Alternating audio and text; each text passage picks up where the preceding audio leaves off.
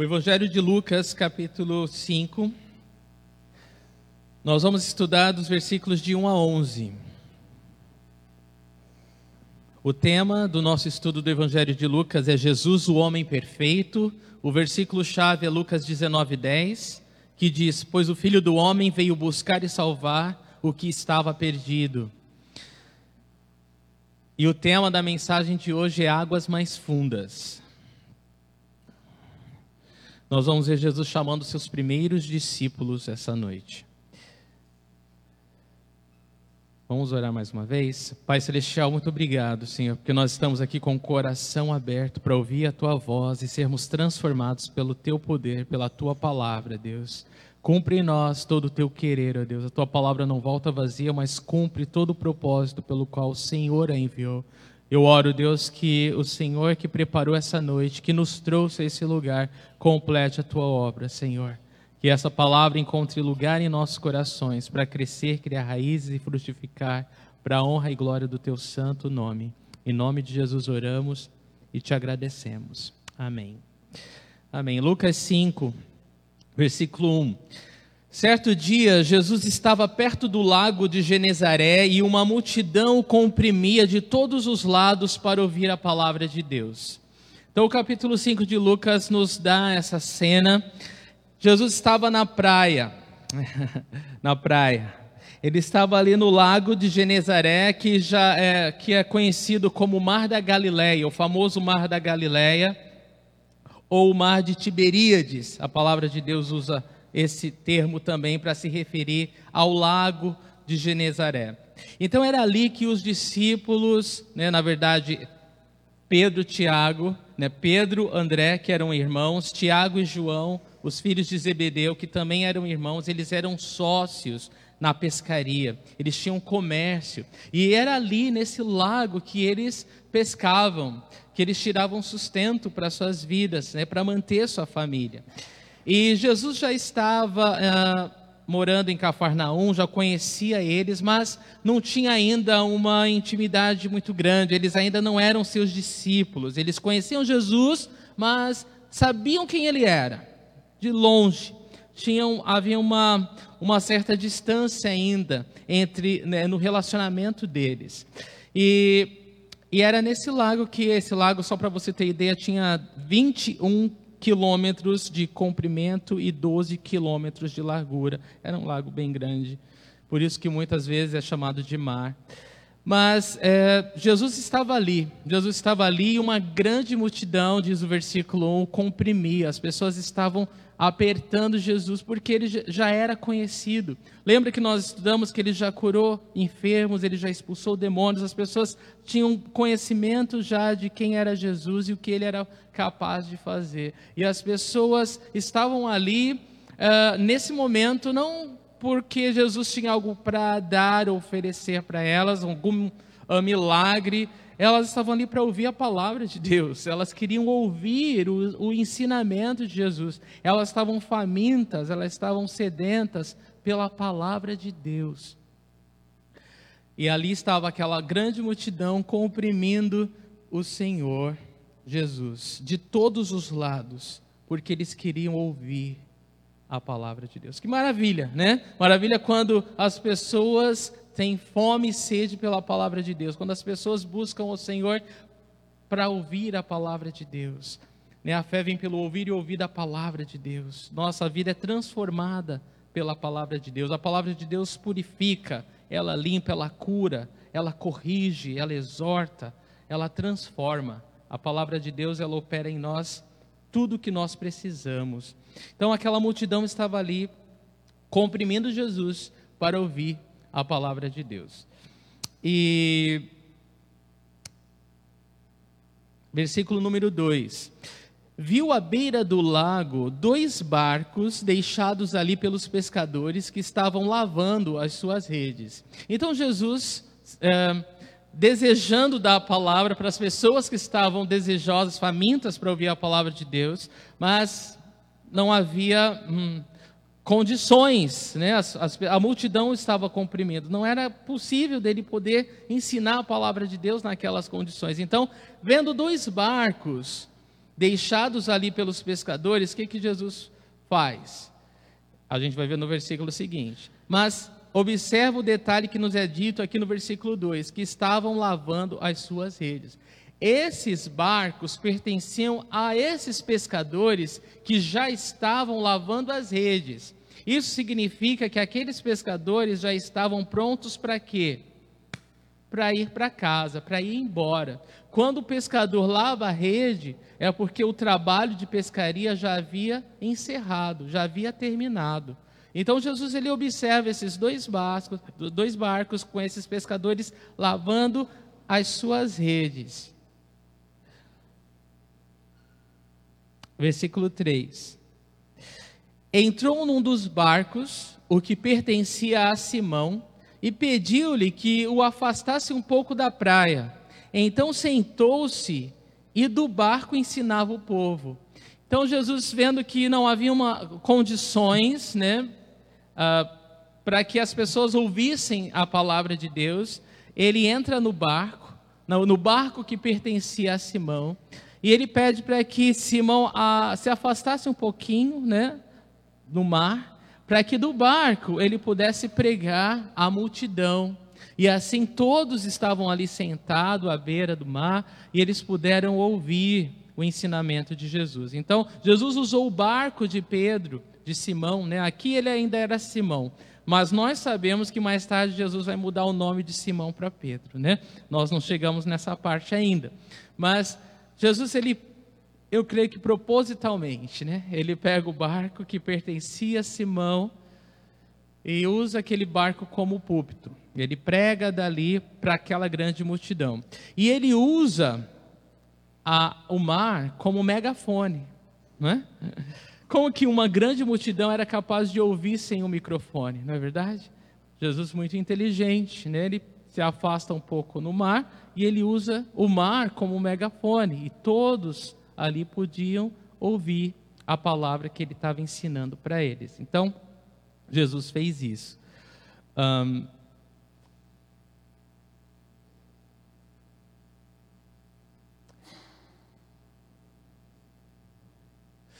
aqueles, uh, aqueles pescadores que estavam lavando as redes, já prontos para ir para casa, é, você vai descobrir mais tarde que eles não tiveram muito sucesso né, na sua pescaria. Eles não conseguiram pescar peixe algum. Então eu peço a sua atenção, presta atenção na estratégia de Jesus. Presta atenção no modo que Jesus se aproxima deles. Como que Jesus conquista o coração desses homens, tá bom? Nós vamos aprender bastante com Jesus.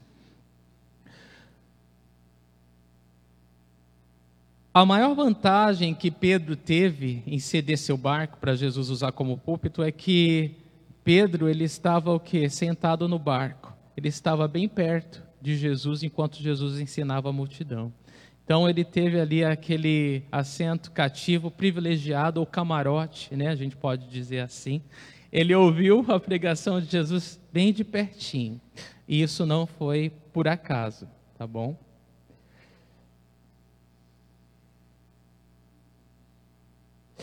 No versículo 4 a gente lê o seguinte: Tendo acabado de falar, disse a Simão: Vá para onde as águas são mais fundas, e a todos lancem as redes para a pesca. Então Jesus ele prega, não nos é dito o que que Jesus pregou, poxa vida. Jesus ensina e não nos é dito o que, mas assim que Jesus termina de pregar, ele diz a Simão: Olha, vá para onde as águas são mais fundas e a todos ele diz: lancem as redes para a pesca. Vocês observaram os detalhes que eles já estavam lavando as redes para ir embora.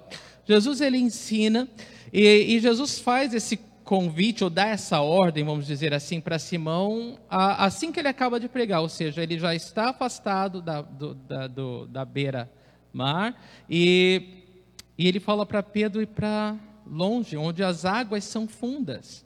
Jesus sabia que eles não tinham tido sucesso nenhum, que eles passaram a noite inteira tentando pescar peixe e eles não conseguiram pegar peixe nenhum. E Jesus, ele, ele sabendo disso, ele fala para Simão: Olha, Simão, vai onde as águas são mais fundas e chegando lá vocês lancem as suas redes.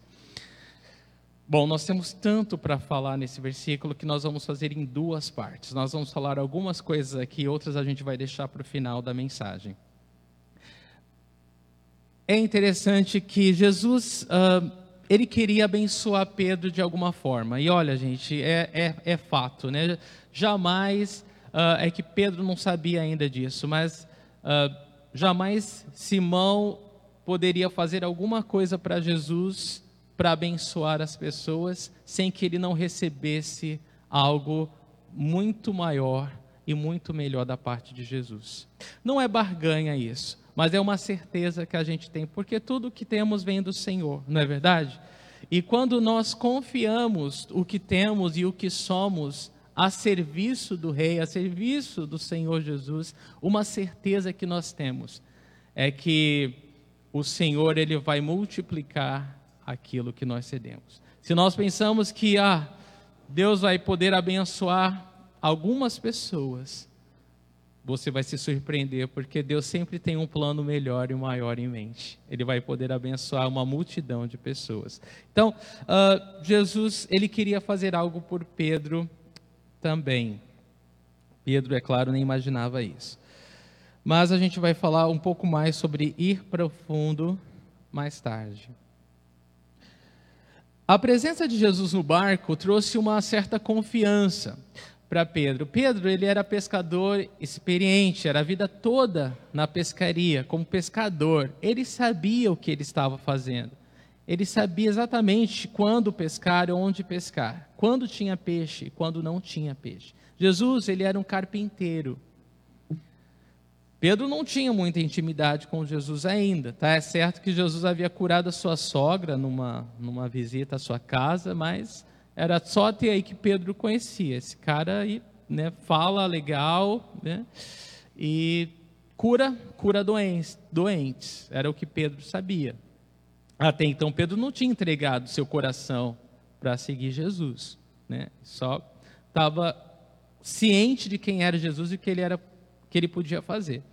Mas Pedro, ele ouve o comando de um carpinteiro, né, alguém que tinha conhecimento de construção, falando para Pedro que tinha experiência no mar da Galileia sobre peixe. E aí ele tinha que decidir, né? Eu vou ouvir esse carpinteiro ou não? Será que ele sabe o que está falando? A gente vai ver o que, que Pedro decidiu fazer. Spurgeon diz o seguinte: é algo abençoador ver Cristo sentado no barco enquanto você lança a rede. Se você pegar um vislumbre do seu sorriso de aprovação no modo como ele observa você, você vai trabalhar de todo o coração. Spurgeon ele destaca o fato de que quando Jesus dá ordem, ele está lá no barco com ele. Isso é um ponto importante para nós, não é? Jesus está mandando Pedro ir para o fundo, para águas fundas, mas onde Jesus estava? No barco, com Pedro. Você vai para o fundo, mas eu estou contigo. Né? Eu não estou te mandando ir para o fundo sozinho. Você vai para o fundo, mas eu estou com você. E Spurgeon ele observa como que não deve ser o sorriso do Senhor quando Ele nos dá uma ordem, né? ainda que pareça absurda para nós, e a gente obedece Ele. O sorriso de aprovação do Senhor. Né? Dá para imaginar. E isso faz a gente ser obediente de todo o coração, né? Versículo 5 diz: Simão respondeu, Mestre, esforçamo-nos a noite inteira e não pegamos nada. Mas porque és tu quem está dizendo isso, eu vou lançar as redes. Então a resposta de Pedro ela foi positiva. Quando ele fala mestre, ele está falando, é uma palavra no grego antigo que diz aquele que, que tem o direito de dar a ordem. Ele está reconhecendo a autoridade de Jesus quando ele fala mestre. Ele fala, mestre, eu acho que você não entendeu. Nós nos esforçamos a noite inteira e não pegamos nada, nenhum peixinho sequer.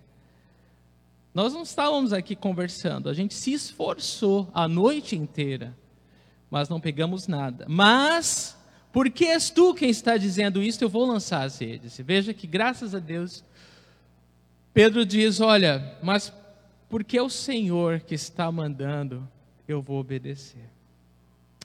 Tremendo, né? Não sei se você já passou por uma situação em que o Senhor te manda fazer algo que para você é ilógico.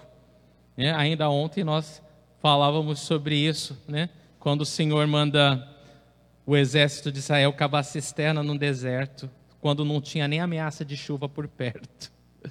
E eles fizeram isso. E porque eles fizeram isso, eles foram muito abençoados, além do que eles esperavam, né? além do que eles pensavam. Mas é assim que Deus trabalha. Então ele falou: Olha, porque é, é o Senhor que está falando, eu vou obedecer, eu vou lançar a rede. Em outra versão, ele fala: Por causa da tua palavra. Então, sobre a tua palavra, eu vou, vou lançar. Tipo assim, ó, eu lavo as minhas mãos. A responsabilidade está nas tuas mãos. Eu sou pescador experiente, eu sei que o mar não está para peixe, né? Tem, tem horas que o mar não está para peixe.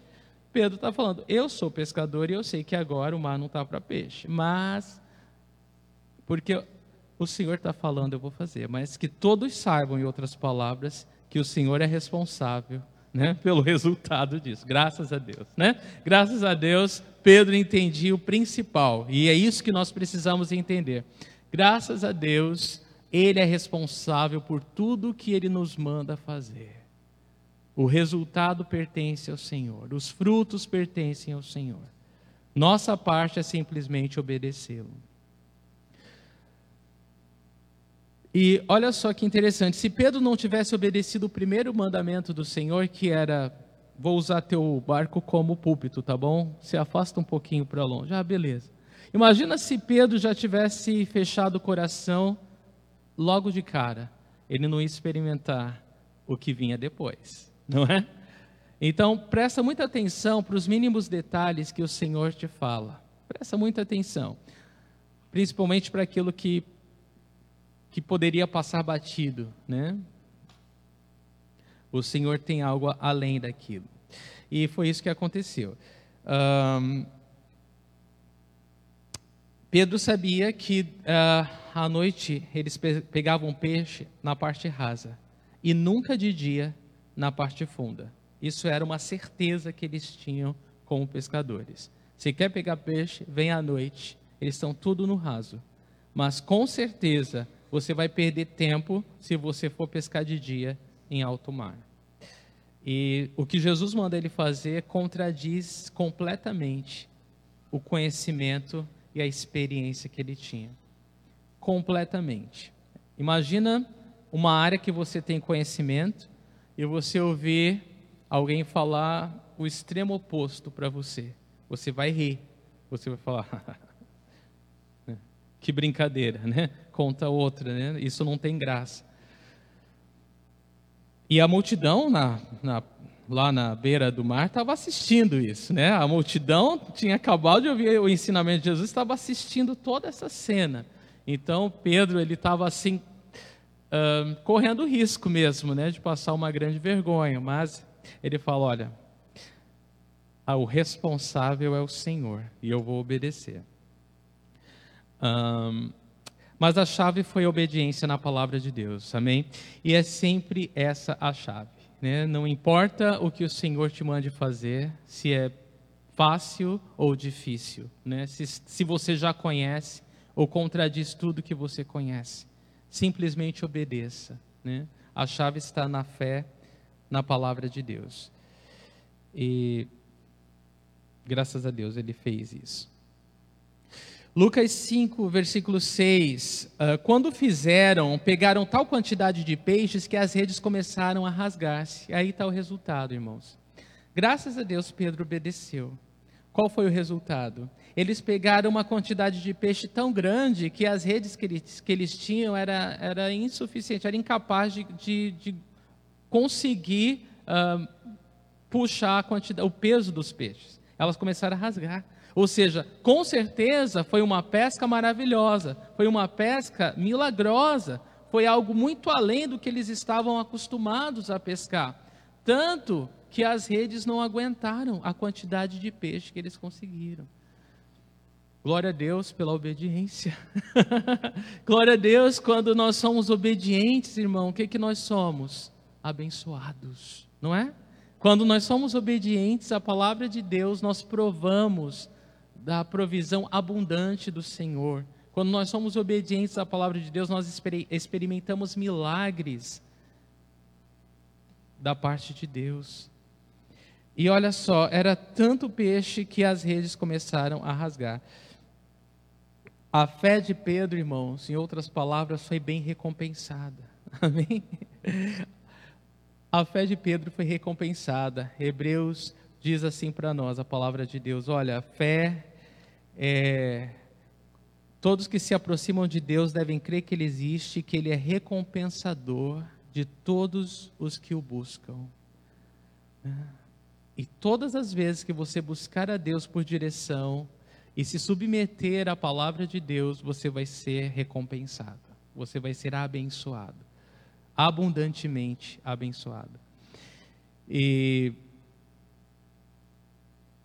e graças a Deus, porque Pedro não olhou para as circunstâncias e nem para o seu próprio conhecimento, mas ele simplesmente deu ouvidos à palavra do Senhor. E a nossa lição, irmãos, para isso é que é o seguinte: todas as vezes que nós entregarmos nosso trabalho nas mãos do Senhor, todas as vezes, nós vamos ver o milagre de Deus nas nossas vidas. Amém? Confia ao Senhor tudo que você tem, tudo que você é Confie nas mãos de Deus. Você não vai ser envergonhado.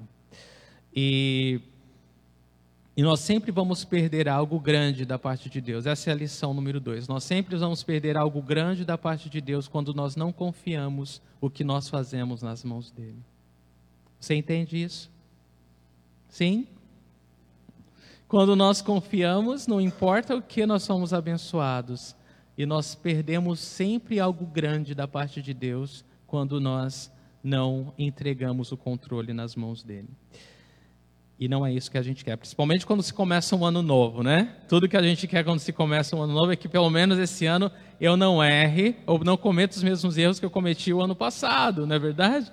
Então, se o ano passado você não entregou tudo nas mãos de Deus, se o ano passado você não se submeteu como deveria à palavra de Deus, agora há uma nova chance para você fazer diferente. Amém? Então entregue todas as suas preocupações, entregue todos, todos os teus planos, entregue o teu trabalho, entregue a tua família, tudo. Entregue a tua vida nas mãos do Senhor e seja abençoado. Né? O versículo 7 diz: Então fizeram sinais a seus companheiros no outro barco para que viessem ajudá-los. E eles vieram e encheram ambos os barcos ao ponto de começarem a afundar. Vocês prestaram atenção no que aconteceu? Eles não só pegaram uma quantidade de peixe enorme, que eles nunca tinham pego na vida deles como, como pescadores. Uh, eles tiveram que pedir ajuda para o outro barco provavelmente dos sócios, né, do, do Tiago e do João, para vir ajudar eles, porque era muito peixe, a rede estava rasgando. E aqui, esse versículo 7 nos fala o quê? Que quando eles vieram para ajudá-los, encheram ambos os barcos, os dois barcos foram cheios de peixe, e o que, que aconteceu? Os barcos começaram a afundar. Era tanto peixe que nem o barco deles tinha estrutura. Eles não tinham estrutura de rede para a quantidade de peixe, não tinham estrutura de barco para a quantidade de peixe. Era uma quantidade de peixe tremenda. Os barcos não davam conta, começaram a afundar. E um ponto muito importante para a gente falar sobre isso é que Pedro teve que pedir ajuda e ele não teve vergonha nisso. E não só a questão da vergonha quando a gente precisa de ajuda mas principalmente quando a gente é tão abençoado e a gente divide, não é? Porque tudo que ele, ele, tudo que ele dividiu era fruto da graça de Deus na vida dele, né? Tudo que ele dividiu era fruto da graça de Deus na vida dele. E alguém disse que esse é assim que nós conhecemos o caráter de alguém. Quando alguém é bem-sucedido, quando alguém é abençoado, quando alguém é grandemente abençoado por Deus, você conhece o coração dessa pessoa se ela compartilha o fruto da graça de Deus na vida dela com outros. Interessante, né? Isso é muito interessante. E é claro que o desejo de Deus para nós é que todas as vezes Primeiro é que nós sejamos obedientes à palavra dele. Todas as vezes que fomos abundantemente abençoados, que a gente compartilhe com os que não têm.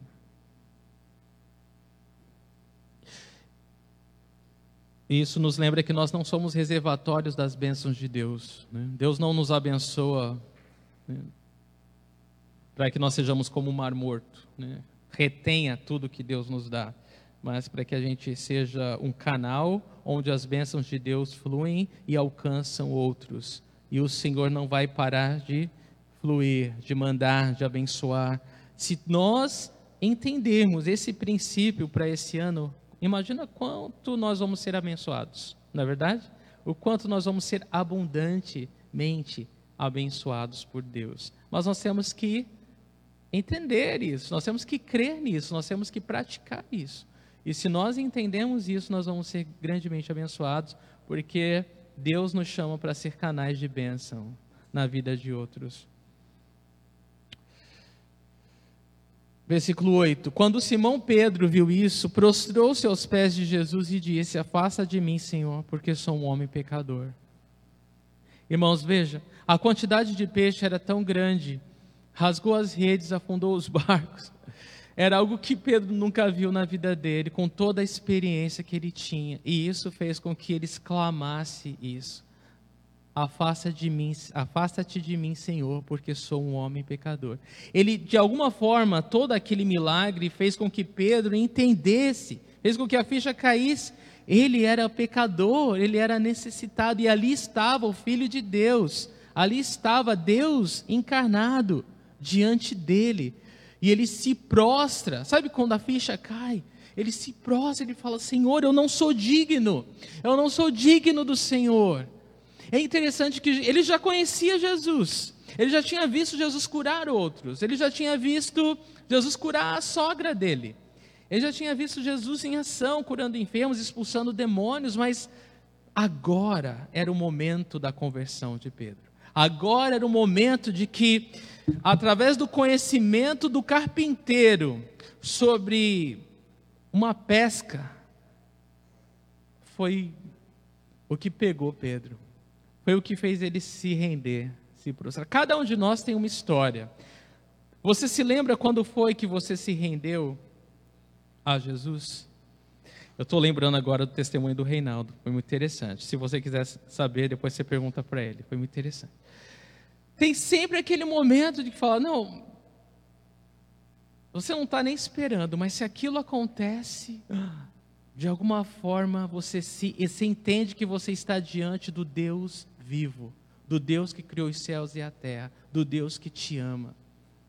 Ele sabe do nosso coração, ele conhece o nosso coração, ele sabe o que a gente precisa, ele sabe exatamente o que vai quebrar a gente, o que vai nos fazer nos render aos pés dele. E para Pedro o momento foi esse.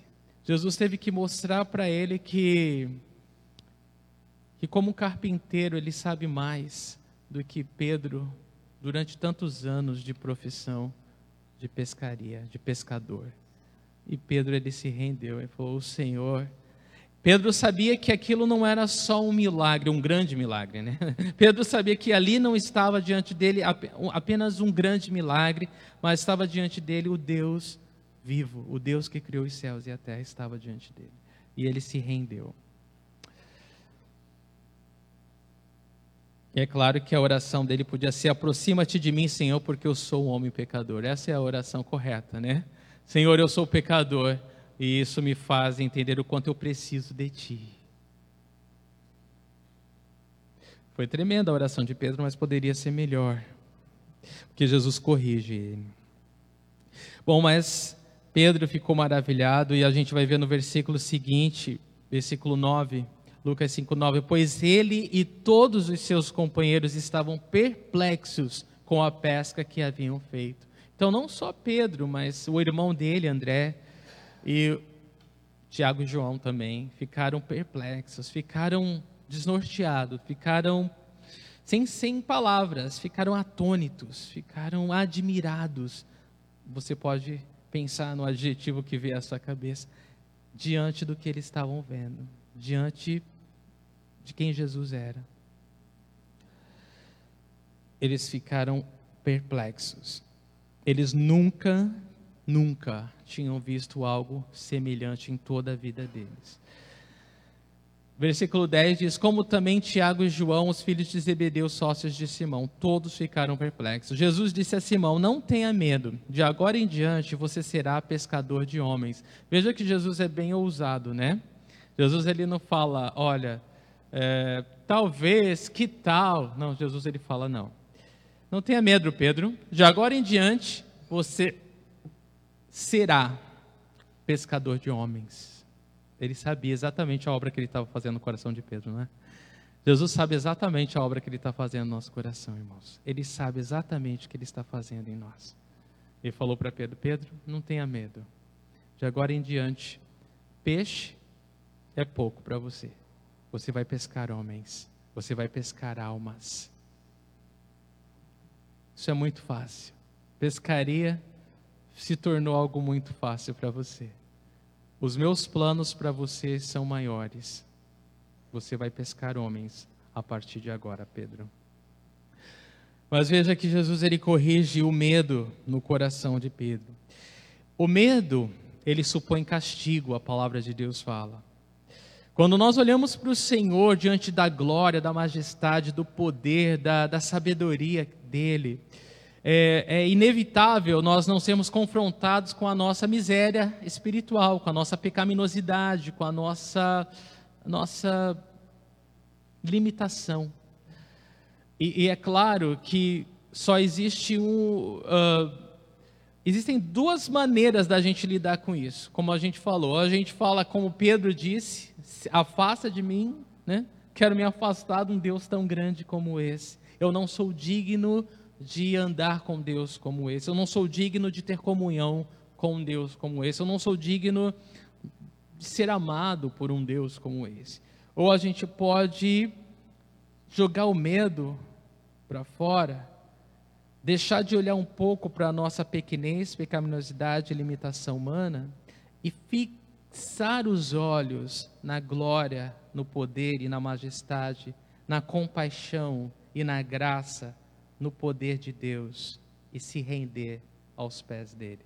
Essa opção é mais vantajosa, porque essa opção, ela faz com que nós, em vez de nós nos afastar e continuar da mesma forma, nos faz nos render e ser transformados pelo poder dele. Amém? Então, essa opção é a que Jesus estava convidando Pedro agora. Pedro, não tenha medo. Vem, eu vou te fazer pescador de homens a partir de agora.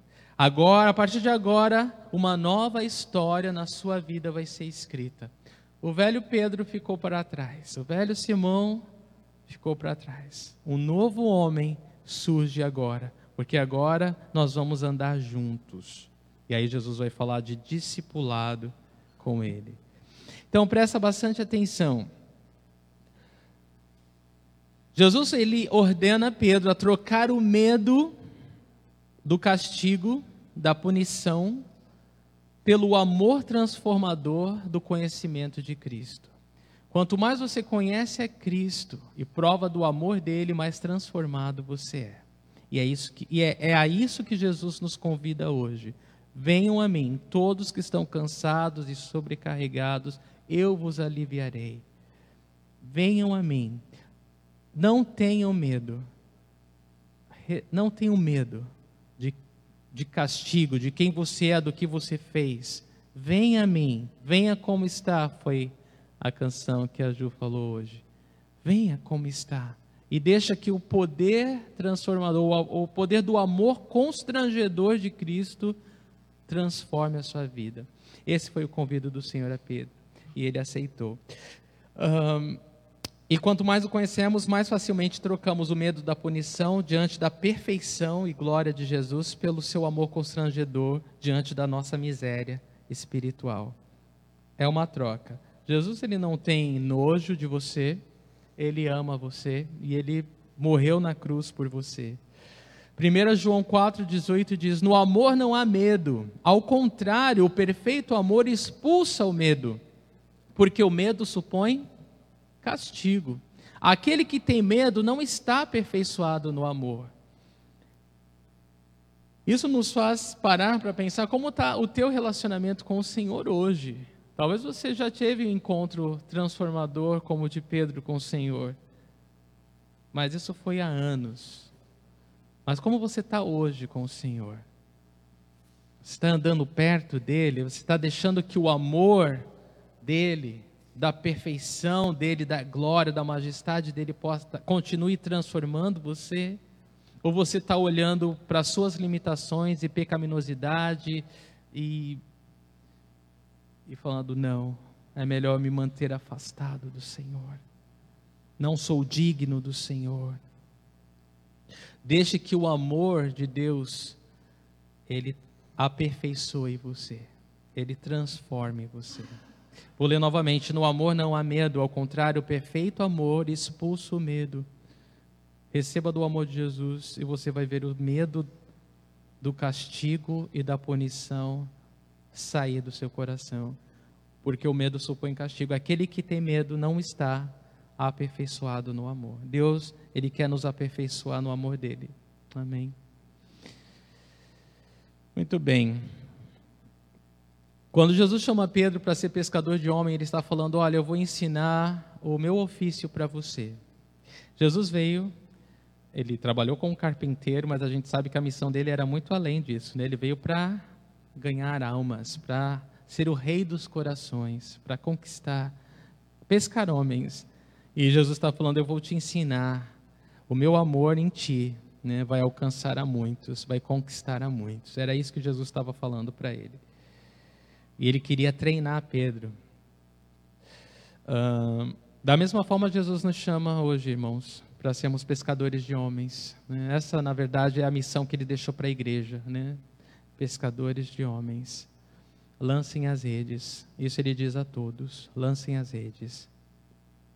No versículo 11, nós lemos que eles então arrastaram seus barcos para a praia, deixaram tudo e o seguiram. Não é tremendo? Pare e pensa nisso aqui um pouquinho. Eles ficaram tão maravilhados não com a pesca em si. Vocês estão entendendo isso? Eles não ficaram só maravilhados porque agora eles tinham muito peixe, eles iam poder vender peixe, ganhar dinheiro com peixe. Eles não estavam empolgados com essas coisas passageiras, humanas, terrenas, né, temporárias.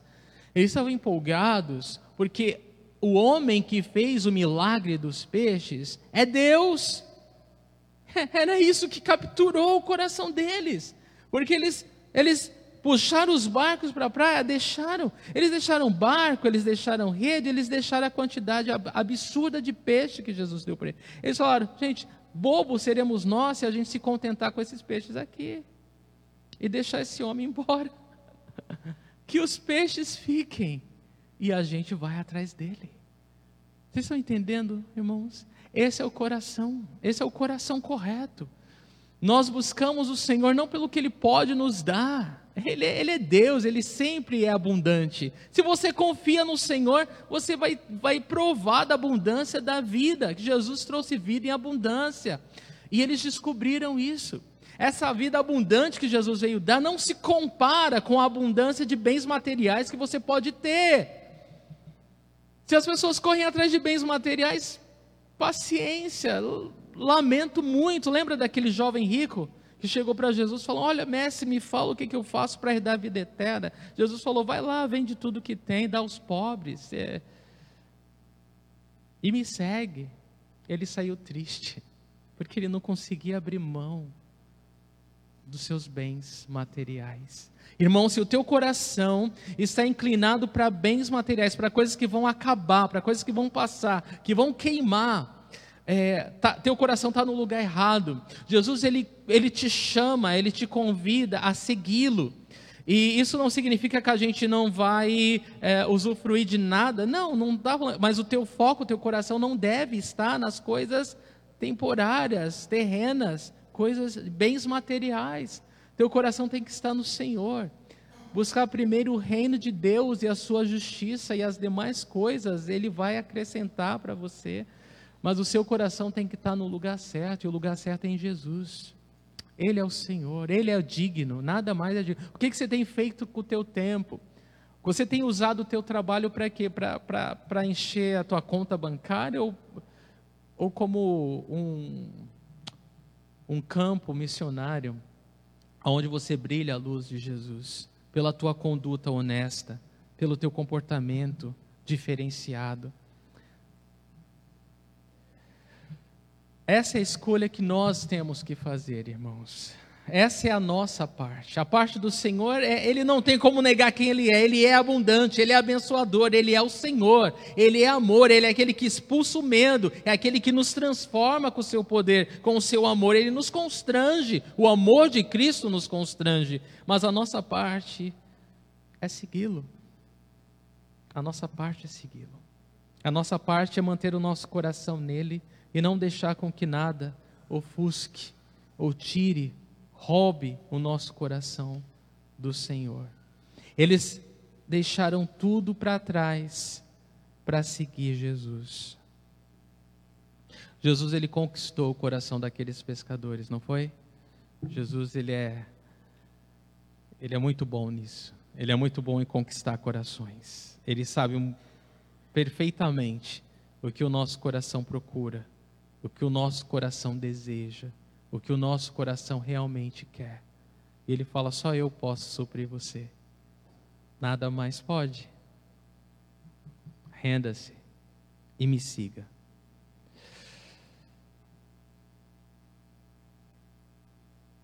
A palavra seguir é um termo técnico que Lucas usa para discipulado. Quando eles seguem Jesus, eles estão falando: Eu quero aprender contigo. discipulado é isso, é aprender a seguir Jesus, aprender a andar com Jesus. Quando você discipula alguém, o que, que você está fazendo? Você está falando: Olha, vamos seguir Jesus juntos. E todas as vezes que você ensina alguém o que você tem aprendido com Jesus, você está discipulando alguém, você está ensinando alguém a andar com Jesus. E não é maravilhoso quando todos nós podemos fazer isso? Isso não é um. E é isso que eu amo em nós, queridos, é, é que isso não é o ministério de alguns, isso é um dever para todo cristão. Porque é muito cômodo falar, ah, você, você, você discipula alguém, e os outros? Não, Jesus manda todos nós, todos nós, ensinarmos aquilo que nós temos aprendido com Ele. Seja lá em casa, seja nos os vizinhos, seja os amigos, seja os familiares, o pessoal na escola. Você sempre tem a oportunidade de ensinar alguém aquilo que você está aprendendo com o Senhor. Isso é discipulado. Vamos seguir Jesus juntos.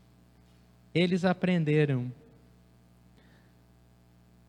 e discípulo é um aprendiz, né? Então, eles estão aprendendo a seguir Jesus. Mateus 28, de 19 a 20, diz assim: olha, presta atenção. Portanto, vão e façam discípulos de todas as nações, batizando-os em nome do Pai, do Filho e do Espírito Santo.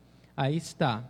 Ensinando-os a obedecer a tudo que eu lhes ordenei. Então, tudo que você recebe do Senhor é seu compromisso, é sua responsabilidade passar para outro, ensinar outro. Olha, eu estou andando com Jesus, eu estou aprendendo com Jesus e eu quero que você conheça Ele também. Eu desejo que você siga Ele também.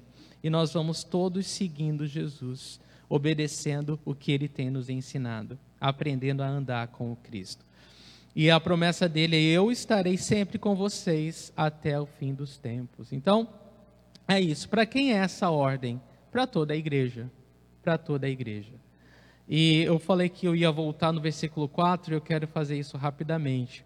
Lucas 5,4 diz: Tendo acabado de falar, disse a Simão: Vá para onde as águas são mais fundas e a todos lancem as redes para a pesca. Então, lançar as redes para a pesca é aquilo que Jesus diz para todos nós: lancem as redes para a pesca. Nós somos pescadores de homens. A seara está branca, ou seja, os peixes já estão pulando dentro da rede. Né? Tudo que a gente precisa fazer é estender a rede, tá? Porque esse mundo está um caos, vocês sabem disso, né? Um caos em todos os lugares, em todos os setores da sociedade existe um caos. As pessoas estão confusas, elas não sabem mais o que é certo, o que é errado, o que é de Deus, o que é bom, o que é errado. Elas não sabem. Está um caos e nós podemos falar de Jesus para elas. Nós podemos ensinar a Bíblia para elas. E nós podemos falar que o quem é Jesus o Filho de Deus, o que ele fez? Ele morreu no nosso lugar para pagar os nossos pecados. Isso é, é falar de Jesus, isso é lançar rede. Então todos devem lançar as redes. Há uma oportunidade no próximo sábado de falarmos para os nossos vizinhos, orarmos com eles, não é?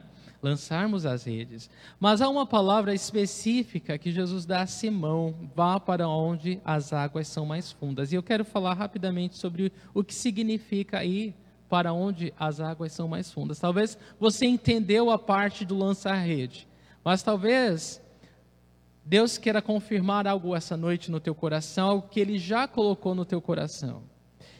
Onde as águas são mais fundas foi algo que Ele falou especificamente para Pedro. Talvez Ele queira falar especificamente para você.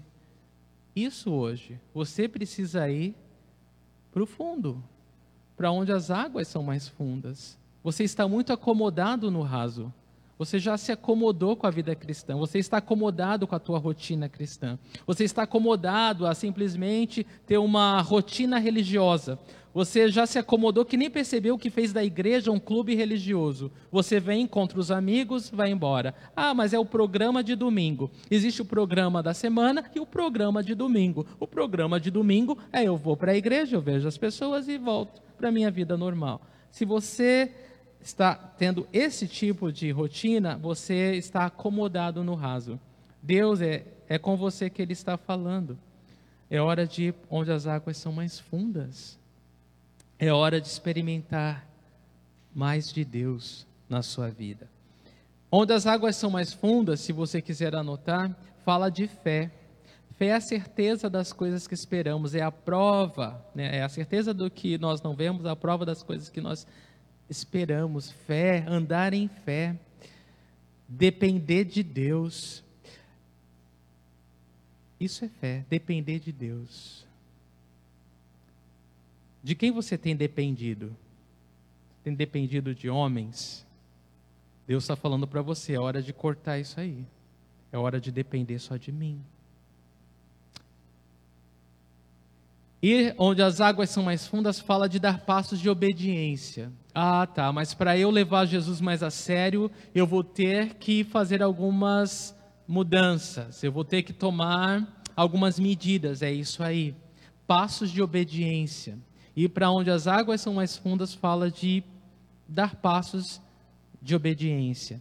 Os sacerdotes de Josué só provaram do milagre quando Deus abriu o Jordão quando eles pisaram a planta dos pés, não foi antes.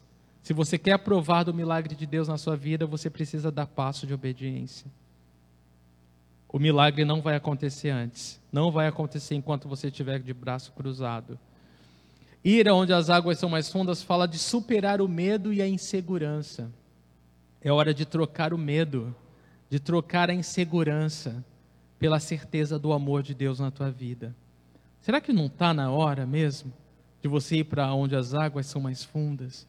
Trocar o medo. O que, que te impede de ser usado por Deus? O que, que te impede de ser ousado na tua fé, no teu relacionamento com Deus? O que, que tem te, pre te prendido? O que tem te impedido? Ir para onde as águas são mais fundas é hora de abrir mão desse medo, dessa insegurança, para depender de Deus, para confiar no amor de Deus. Ir onde as águas são mais fundas fala de abrir mão do orgulho e da vaidade. Viu que Pedro teve que olhar para aquela multidão lá na praia e falar: ai, e agora? O que, que vai acontecer? Vai, pode ser uma vergonha para mim, é, fazer uma coisa que eu sei que, dá, que vai dar errado, mas. Será que você tem que abrir mão do orgulho? Será que você tem que abrir mão da vaidade? Coisas supérfluas? para ir onde as águas são mais fundas?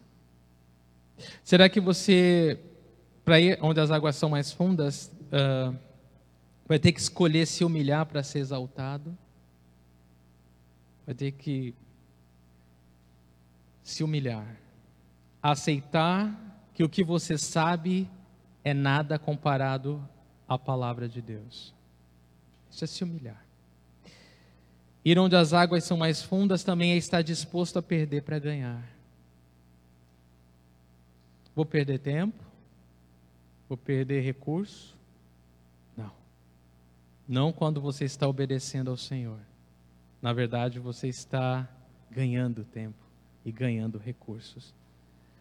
Isso é ir onde as águas são mais fundas. Então, ir para onde as águas são mais fundas é o resultado de um coração. Três. Três pontos. Primeiro deles, é o resultado de um coração disposto a experimentar mais de Deus. Será que você tem esse coração hoje? Você tem desejo por mais de Deus? Vá onde as águas são mais fundas.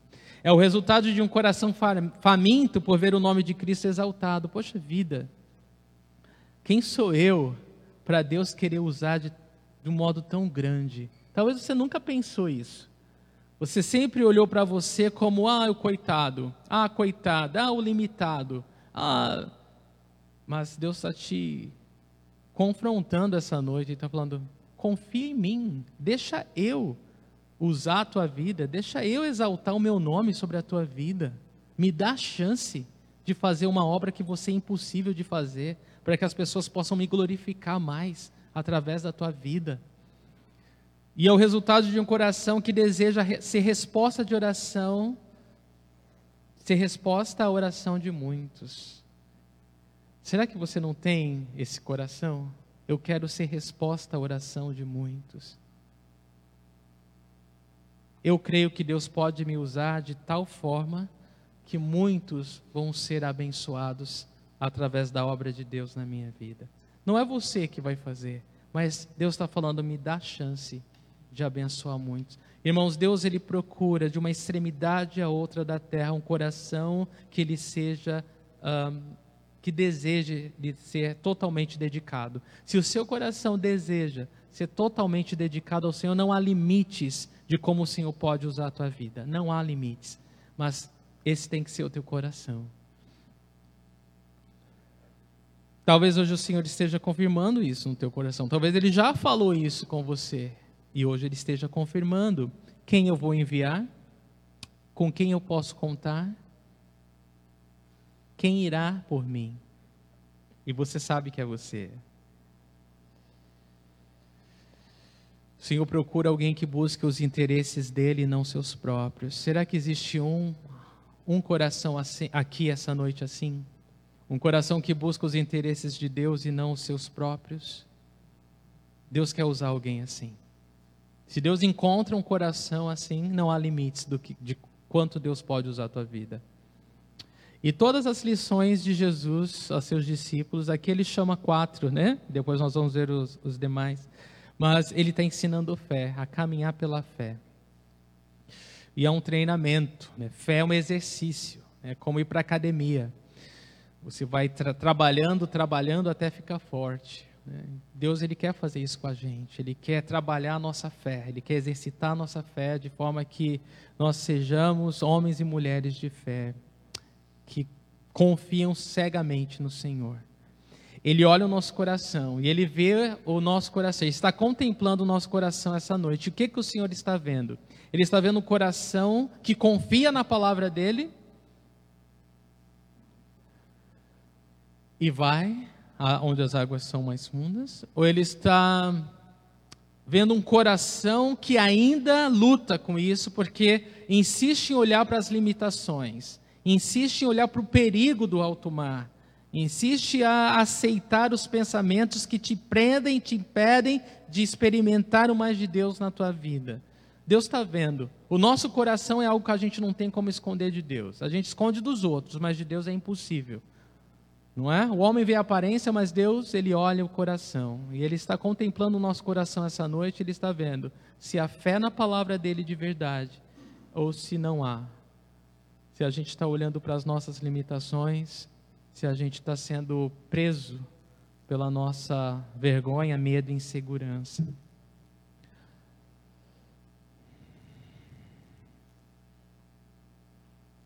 E para nós terminarmos, o Senhor ele quer que você saiba que ele está sempre com você. Eu vou perguntar novamente: onde Jesus estava quando ele mandou Pedro ir para as águas mais fundas? Onde? No barco. Jesus estava então com Pedro nas águas mais fundas. Amém. O Senhor quer que você saiba que ele está com você. Ele nunca te deixa, ele nunca te abandona. E se ele está te mandando ir para as águas mais fundas hoje, ele está falando: não tenha medo eu estou com você. Amém? Vamos ficar em pé e orar, agradecendo ao Senhor.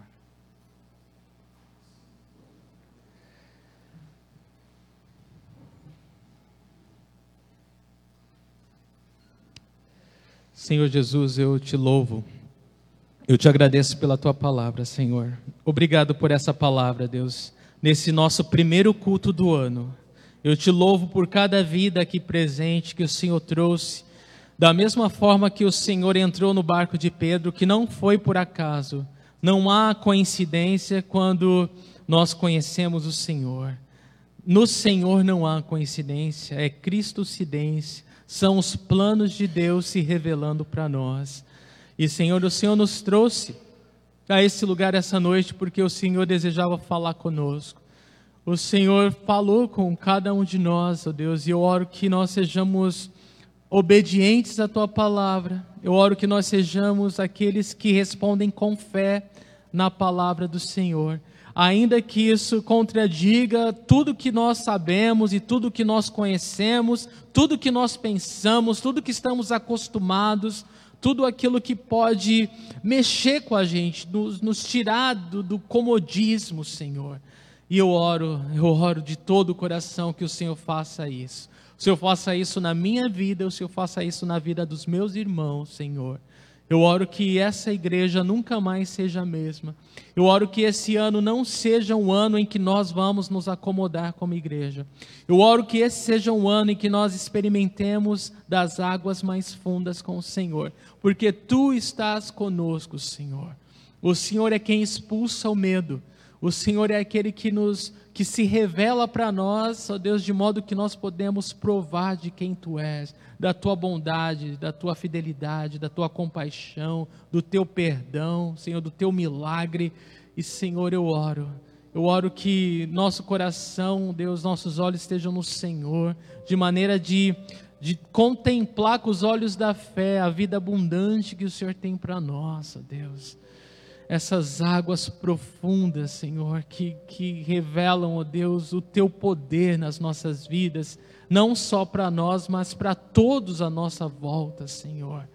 Oh Deus, quantas pessoas à nossa volta precisam te conhecer, Senhor, através do nosso passo de obediência, Senhor. Eu oro que essa palavra venha como um corte na alma, um corte no coração, Senhor, que penetre, Senhor, como uma espada, Deus, mais afiada, Senhor, do que uma espada de dois gumes, Senhor.